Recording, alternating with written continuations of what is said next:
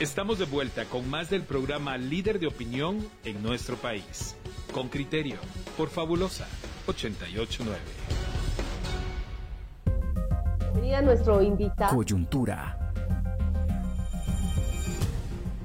Le damos la bienvenida a nuestro invitado que ya se encuentra conectado por Zoom. Se trata de César Sibo. Él es abogado, defensor de derechos humanos y es presidente de la Asociación de Abogados y Abogadas de Derechos Humanos en América Latina y el Caribe. Eh, César, eh, Sibo, vamos a escuchar una que ha preparado un criterio sobre esa serie de absoluciones que se han dado a lo largo de estos años de los casos de gran corrupción que descubrió una Comisión Internacional contra la Impunidad en Guatemala junto con fiscales especiales. Vamos a escuchar esta nota y luego vamos a conversar sobre una propuesta que surge desde un, diplomático. Ya escucharás cómo, cómo es recibida aquí a nivel local. Escuchamos esta nota juntos y luego conversamos contigo. El informe de Henry Bean, reportero con criterio. Las formas y los resultados de la justicia están en su momento bajo. El Ministerio Público y los jueces provocan desconfianza entre el 70 y 80% de los jóvenes entre 18 y 35 años, según encuesta reciente de Oxfam. Juan Francisco Sandoval, ex jefe de la Fiscalía Especial contra la Impunidad. Han sido cerrados a instancias de consuelo porra, pese a la existencia de suficiente material probatorio algunos casos de graves violaciones a derechos humanos, como el asesinato eh, de periodistas en Mazatenán, los casos de Blanca Stalin, construcción y corrupción, Odebrecht, caso cooptación del Estado, el caso Red de Poder, Corrupción y Lavado, los casos de comisiones paralelas, públicamente anuncian de que apelan o que impugnan los casos, pero días después desisten de las apelaciones como ocurrió recientemente en el caso de optación del Estado, cuando el Ministerio Público dice que apelará a los fallos, resuena. El 85% no confía en la institución, según la encuesta de Prodatos para Prensa Libre. Stephen McFarland, embajador retirado de Estados Unidos, quien fungió en Guatemala, propone instalar una comisión independiente que esclarezca la verdad a los graves casos de corrupción y a los intentos de golpe de Estado, con objetivos claros. Serían por lo menos tres qué es lo que ha pasado, cómo fue que se produjo y cuál fue el impacto. Por ejemplo, la cuestión de las vacunas y los hospitales durante el periodo de Yamate y cuál fue el impacto sobre la gente. Yo creo que es importante establecer esa conexión entre crímenes cometidos por un lado y el impacto sobre la ciudadanía por otro lado. ¿Cuál fue el impacto, por ejemplo, de, de las minas de níquel en uh, Izabal sobre las poblaciones cercanas. El diplomático considera que esto puede ser además un diagnóstico. Otro objetivo debe ser para que el mismo gobierno, qué fue lo que pasó, cómo estaban involucrados o no involucrados ciertos ministerios. Y creo que un tercer elemento debe ser hasta qué punto esto podría por lo menos apoyar y orientar futuras investigaciones cuando eso sea factible desde el Ministerio Público. En su historia reciente, el organismo legislativo registra en 2019 una instancia extraordinaria de este tipo. Fue llamada la Comisión de la Verdad, creada para revisar el trabajo de la extinta Comisión Internacional contra la Impunidad en Guatemala, CICIG, presidida por Manuel Conde, ex candidato presidencial de Vamos, el partido de Alejandro Yamatei. En su informe final, esta instancia denostó el trabajo de la Misión Internacional que solo contó con la versión de los afectados. Samuel Pérez, diputado de Semilla. Bueno, yo creo que en realidad sí tenemos que hacer una eh, limpia total de todo el Estado, de todas las instituciones públicas, eh, sobre cómo han funcionado eh, las redes de corrupción, ¿verdad? Porque estas trascienden gobiernos, son a veces independientes de poderes formales. El diplomático McFarland considera que la comisión puede funcionar desde el Ejecutivo, pero cree que tiene más peso desde el Legislativo. Sobre esta idea, el diputado Pérez reacciona. Bueno, lo que pasa es que el, combate a la corrupción es, es, un tema complejo, ¿verdad? No es simplemente una, una comisión del Congreso que establezca o esclarezca este, algunos eh, hechos ilícitos, eh, pues pasa por muchas, muchos cambios, eh, incluso pasaría por una reforma administrativa del Estado completo, ¿verdad? Ahí hay temas de servicio civil, de procesos de compras, contrataciones del Estado, es decir, sí hay que hacer cambios de política pública drásticos. Eh, ¿Se podría hacer una comisión para investigar temas específicos, algún caso de gran corrupción? Raquel Zelaya, directora de la Asociación de Investigación y Estudios Sociales, así es, y miembro de la Comisión Negociadora de los Acuerdos de Paz, cree que no es el momento. Más bien, considera que los esfuerzos deben orientarse a controlar la selección de jueces y magistrados que se avecina y demandar resultados a la Contraloría General de Cuentas. No obstante, que sí tienen que haber seleccionados casos en emblemáticos, ¿verdad? Qué sé yo, las vacunas, una carretera importante. Tiene que haber un esclarecimiento a fondo de casos emblemáticos, pero sí creo que no estamos en condiciones de lograr generar un informe que las instituciones puedan asumir totalmente los resultados y pudiera digamos, como crear mucha expectativa y a, a lo largo no, porque mi idea es por por propia experiencia, no es que yo esté a favor de la impunidad, pero pienso que las raíces de la corrupción son tan grandes que lo que tenemos que ver mucho es hacia instituciones claves, como por ejemplo la Contraloría de Cuentas. Otra alternativa para evitar la impunidad con el cierre de casos es un contrapeso en los procesos judiciales mediante la Procuraduría General de la Nación. Con criterio preguntó al procurador Julio Saavedra sobre su plan de acción, pero al cierre de la nota no respondió. Henry Bing, Radio con criterio. César, ya estamos de vuelta, hemos escuchado esa nota que es apenas una síntesis de lo que hemos experimentado los guatemaltecos casi en una década. Vemos una cruzada anticorrupción inédita en el país, inédita también en América Latina, sirve de modelo para otros países, pero eh, ocho años después vemos como bajo la gestión de una fiscal general que no goza eh, de la confianza de la mayoría de guatemaltecos y que más bien ha sido sancionada por Europa y por Estados Unidos por antidemocrática y corrupta, cómo se caen y se despedazan los casos. Una comisión de la verdad sugiere eh, alguien desde la diplomacia. Eh, ¿Cuáles son tus reacciones frente a, a, lo que ocurre en Guatemala? ¿Existe acaso alguna salida? ¿Es una comisión de la verdad? ¿Es apretar a las instituciones que aún quedan y aprovechar ese cambio de gobierno? Bienvenido con criterio. Bien, buen día. Eh, varias cuestiones en función de lo que decía. Por supuesto que cuando la corrupción está enquistada en el Estado y hay grandes organizaciones que se benefician con, con, estas, con estos bolsones de corrupción, se hace muy difícil intervenir y, bueno, lo, lo, que escuchaba del informe de Guatemala, alguna idea tenía sobre, sobre lo que había pasado, justamente mueve a la reflexión sobre cuáles son los caminos que hay que tomar para que sean efectivos, porque el punto es la efectividad. La clave en la lucha contra la corrupción es ser efectivo, ser consecuente, la perseverancia y básicamente que esa perseverancia tenga consecuencias respecto a los que hacen los actos corruptos. Y entonces ahí vienen las, las primeras decisiones, ¿no?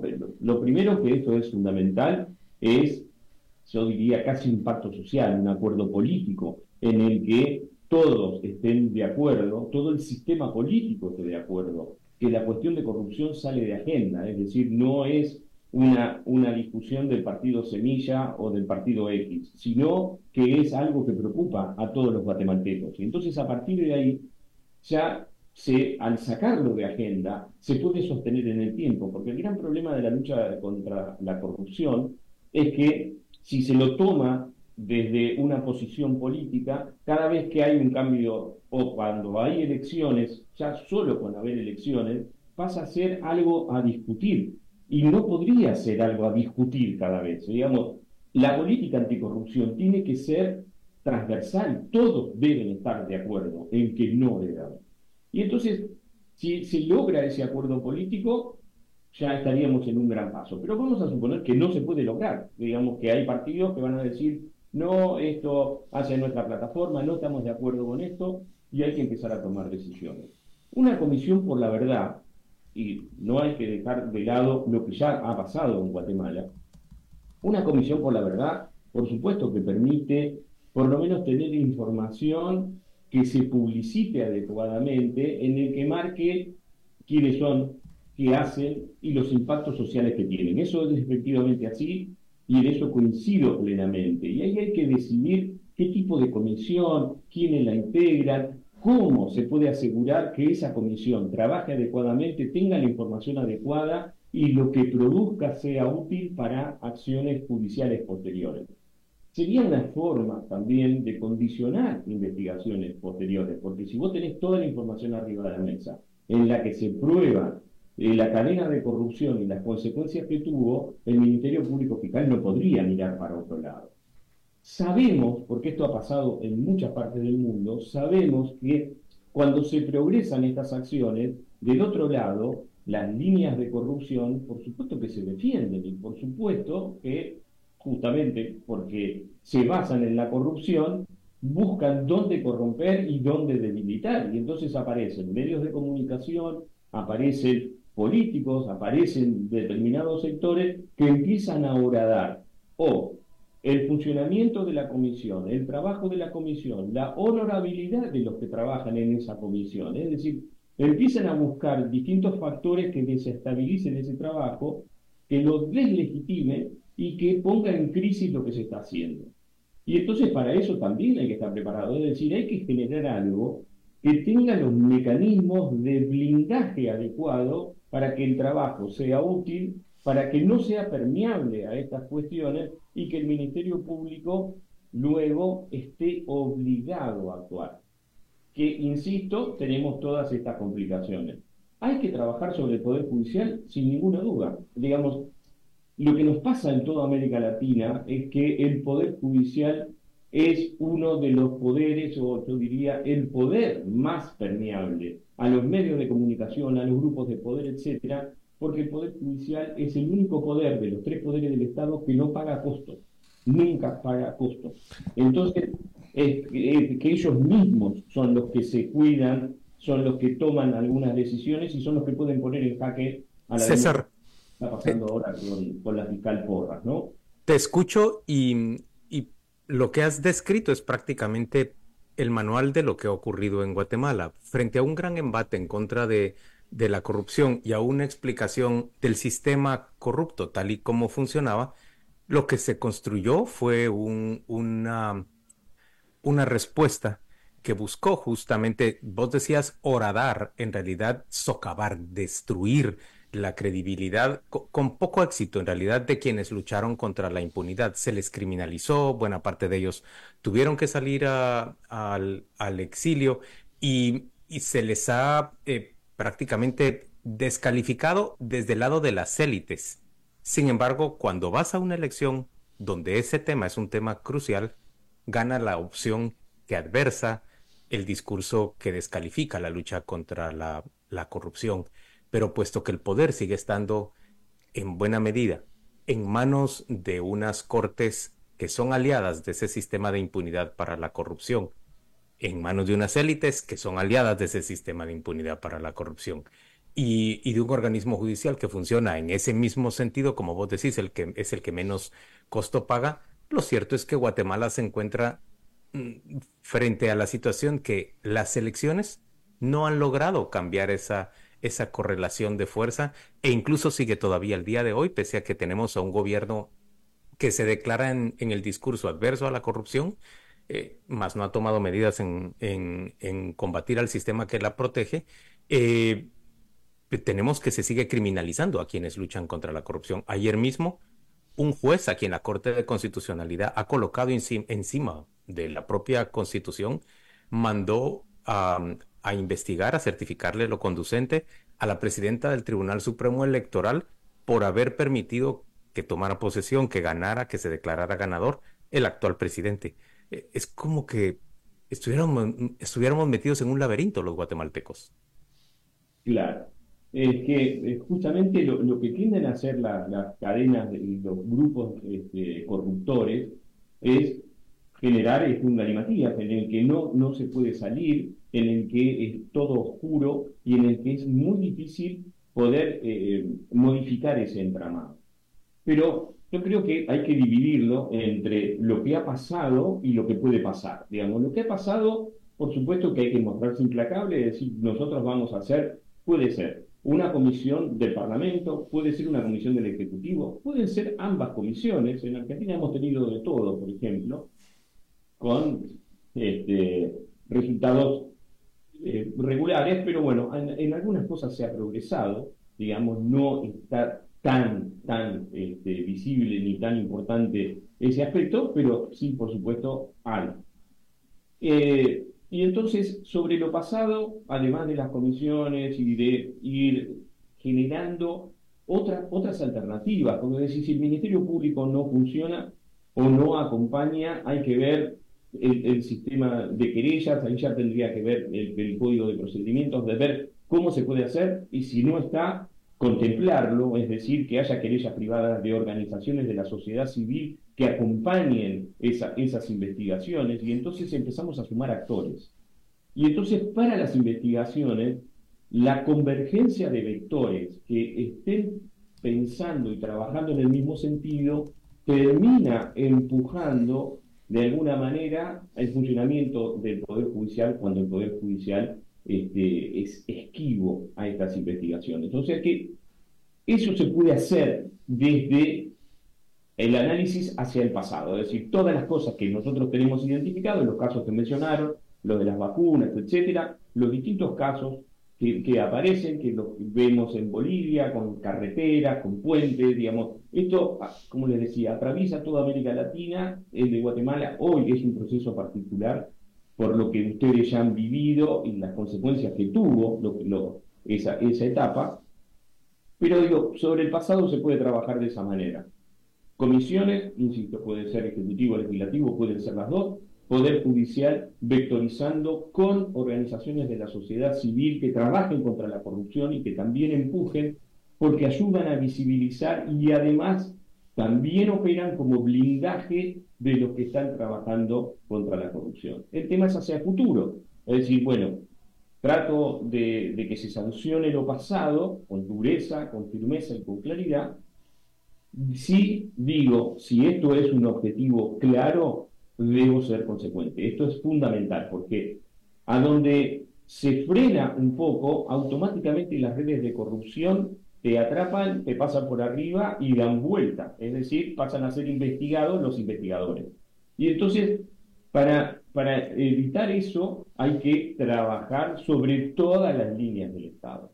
Y esto es fundamental. Es decir, hay que trabajar con normas de ética pública sobre cada uno de los funcionarios, con controles horizontales y verticales, con controles de la sociedad civil, digamos, tratar de evitar que a futuro se puedan repetir, situaciones similares. Eh, escuchaba que en, el informe hablaban de esto, de decir, bueno, ver cómo se hacen las compras, establecer eh, la transparencia en todas las operaciones del Estado, por lo menos la de gran envergadura, es decir, empezar a cerrar el circuito para por lo menos generarle mayores dificultades.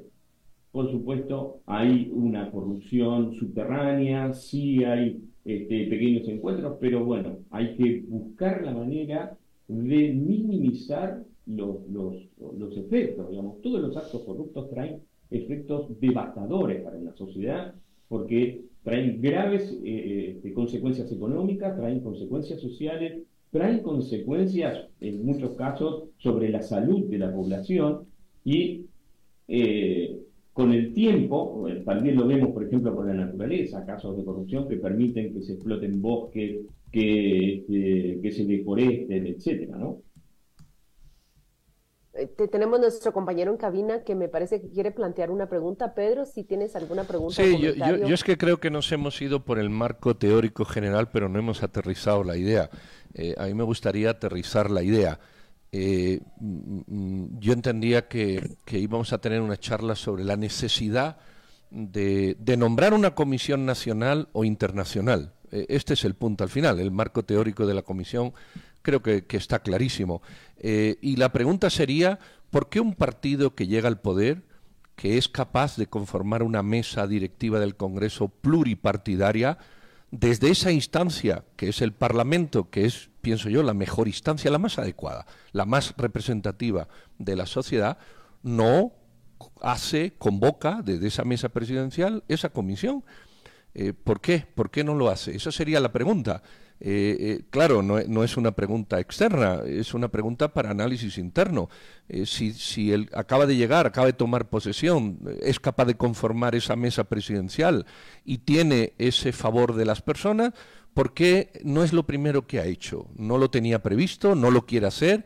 ¿O sencillamente mm, mm, dejaría en evidencia que la correlación de fuerzas que se pretende vender a lo mejor no es tal. ¿Por, qué un partido no toma esa decisión? Esa sería mi pregunta a lo interno de, un país. Bien, yo le digo lo, que, se, puede vislumbrar, digamos. Eh, tiene que ver con, con, la agenda política de cada uno y las posibilidades reales de hacer. No puede ser que siente que no tiene el poder suficiente para hacerlo, creo que viene de la mano de las dificultades que tuvo para asumir, y eso puede ser una de las cuestiones, es decir, que por eh, poner en eje o poner en el centro de gravedad la cuestión de la corrupción, se termina debilitando, potencia a los grupos que están en, esta lucha a favor de la impunidad y, entonces dificulta sus primeros este, pasos de gobierno. Puede ser eso que genere alguna limitación. Si usted me dice si es necesario crear una comisión, yo le digo sí, pero no es lo único. Seguro que no puede ser lo único. O sea, si se quedan solo en una comisión, no va a servir porque ya ha pasado. Es decir, si uno genera un grupo de investigación, evidencia determinadas cosas y después quedan deshonrados todos los que hicieron esa tarea, desconocida la información que hicieron y no progresan las causas, no sirve para nada. O sea que hay que hacer un esquema completo de intervención. Completo. Completo es tener en cuenta todas las variables, dónde están los focos, dónde están los problemas y ver cómo se abordan. Si usted me dice, insisto, si es necesario, la respuesta es sí. Sí, porque hay que evidenciar de alguna manera. Pero claro, ahora claro, tiene cada vez más componentes, ¿no? Digamos, aparecen cada vez más factores, porque ya hubo algo en el camino y se dio vuelta en relación al Poder Judicial. Y entonces digo, hay que pensar a futuro cómo se puede hacer, porque si, si va a repetir experiencias que ya te terminaron mal, no va a ser suficiente, indudablemente no es suficiente. César, frente a la pregunta de Pedro, eh, me, me parece que es razonable pensar que el presidente actúa de manera cauta y su partido actúa de manera cauta porque en realidad carece de la fuerza suficiente en términos de apoyo político en el Congreso para promover las, las modificaciones de ley que le pongan, que le vayan poniendo coto al, al, sistema de impunidad para la corrupción. Eso es, eso es una verdad que tenemos delante los guatemaltecos. Sin embargo, a mí me sorprende que el presidente, también en una actitud cauta y, y diría yo defensora del sistema constitucional, no está saliendo a pedir el respaldo popular con el cual cuenta. El país se paralizó durante un mes entero en octubre pasado cuando las acciones del Ministerio Público de la Fiscal General trataron de impedir, de revocar los resultados electorales y de impedir que el presidente tomara eh, posesión. Por supuesto, las élites rápidamente se opusieron a esa protesta porque paralizó la economía y le causó daños económicos a, a muchísimas personas en, en el país pero fue una demostración de cuánto respaldo tiene eh, el presidente en este, en este plano. Sin embargo, él ahora se muestra cauto y no está acudiendo a ese respaldo popular para defender su proyecto político inicial y pareciera querer caminar con mucha más eh, cautela y, ponderación frente a, los hechos. ¿Qué, responderías o qué, comentario te surge cuando te explico esto? Eh, es, una coyuntura complicada, digamos. Hay que ponerse en el rol de un presidente que tiene que gobernar para todos, no para, para un grupo ni solo para quienes lo respaldan. Siempre se dice que cuando, cuando se asume un gobierno, los primeros meses es donde uno tiene el mayor caudal de respaldo. Es decir, los primeros meses son para tomar las decisiones más duras, ¿no? Este, para implementar las políticas que previamente se, pregonaron y se manifestaron como las políticas de un futuro gobierno, es decir, en los primeros momentos es él este, instante en el que se debe producir todo lo que pueda ser cuestionable en tiempos posteriores. Y entonces, digo, pero esto hay que mirarlo sobre cada uno, en cada caso particular, y cómo siente las fuerzas que tiene, y también en qué estar las energías iniciales. Y eso también es importante, son decisiones, te digo, de, de un estadista, son decisiones de un gobernante. Ahí se hace difícil. Seguro que en los primeros momentos hay que tomar las decisiones más duras, las decisiones más drásticas, tenés el mayor respaldo. Si tenés inconvenientes, sabés que la gente te va a acompañar, porque está desde el momento que te votó y te dio esa, esa confianza, el voto de confianza, indudablemente los primeros momentos son ideales. Pero puede ser que sienta que en estos primeros momentos debe trabajar sobre otras cuestiones que entiende también son importantes, son relevantes y son para el primer momento. Desconozco, ya esta parte ya no, lo sé, digamos que por ahí uno lo mira, y decir, bueno, lo más importante es la corrupción y para el presidente también tiene importancia otras cosas que ocupan un lugar preponderante y entonces corre el otro y trabaja con más cautela. ahí no podría responder, habría que ponerse en, este, en la piel del presidente y de su gabinete, o sea, cómo, esas decisiones políticas tienen que ver con, el momento, con el país y con, digamos, con la, la certeza que pueda tener un presidente. Sobre todo, sobre todo con la población, con la población, César, una población que está eh, consciente de la gran corrupción que nos ha afectado, de, ese, de esa etapa oscura del gobierno de Jimmy Morales y Alejandro Yamatei, de la inacción de un ministerio público que eh, dejó pasar un negocio de las vacunas, dejó pasar concesiones de eh, minas que, que hoy, son, hoy están bajo sospecha de gran corrupción y vemos a una serie de funcionarios sancionados por fuera, pero no sancionados aquí adentro. Ya veremos qué decide el gobierno de Bernardo Arevalo, porque tiene dos caminos, convivir con esa gran corrupción y hacer como que nada pasó, o realmente eh, darnos una respuesta a los guatemaltecos de qué ocurrió, cuáles son las consecuencias y sobre todo si el sistema es capaz de sancionarlas. Gracias César Cibo por aceptar esta entrevista en Con Criterio. Nos despedimos de ti, te deseamos un feliz miércoles y feliz día de la amistad y del cariño. Te cuidas mucho. Gracias. Perdón por esa última felicitación, César, perdón. No, es una felicitación. Él la recibió muy agradado, Juan Luis. Es que este es un Grinch del Día del Cariño, César. Saludos. Te cuidas mucho. Bye.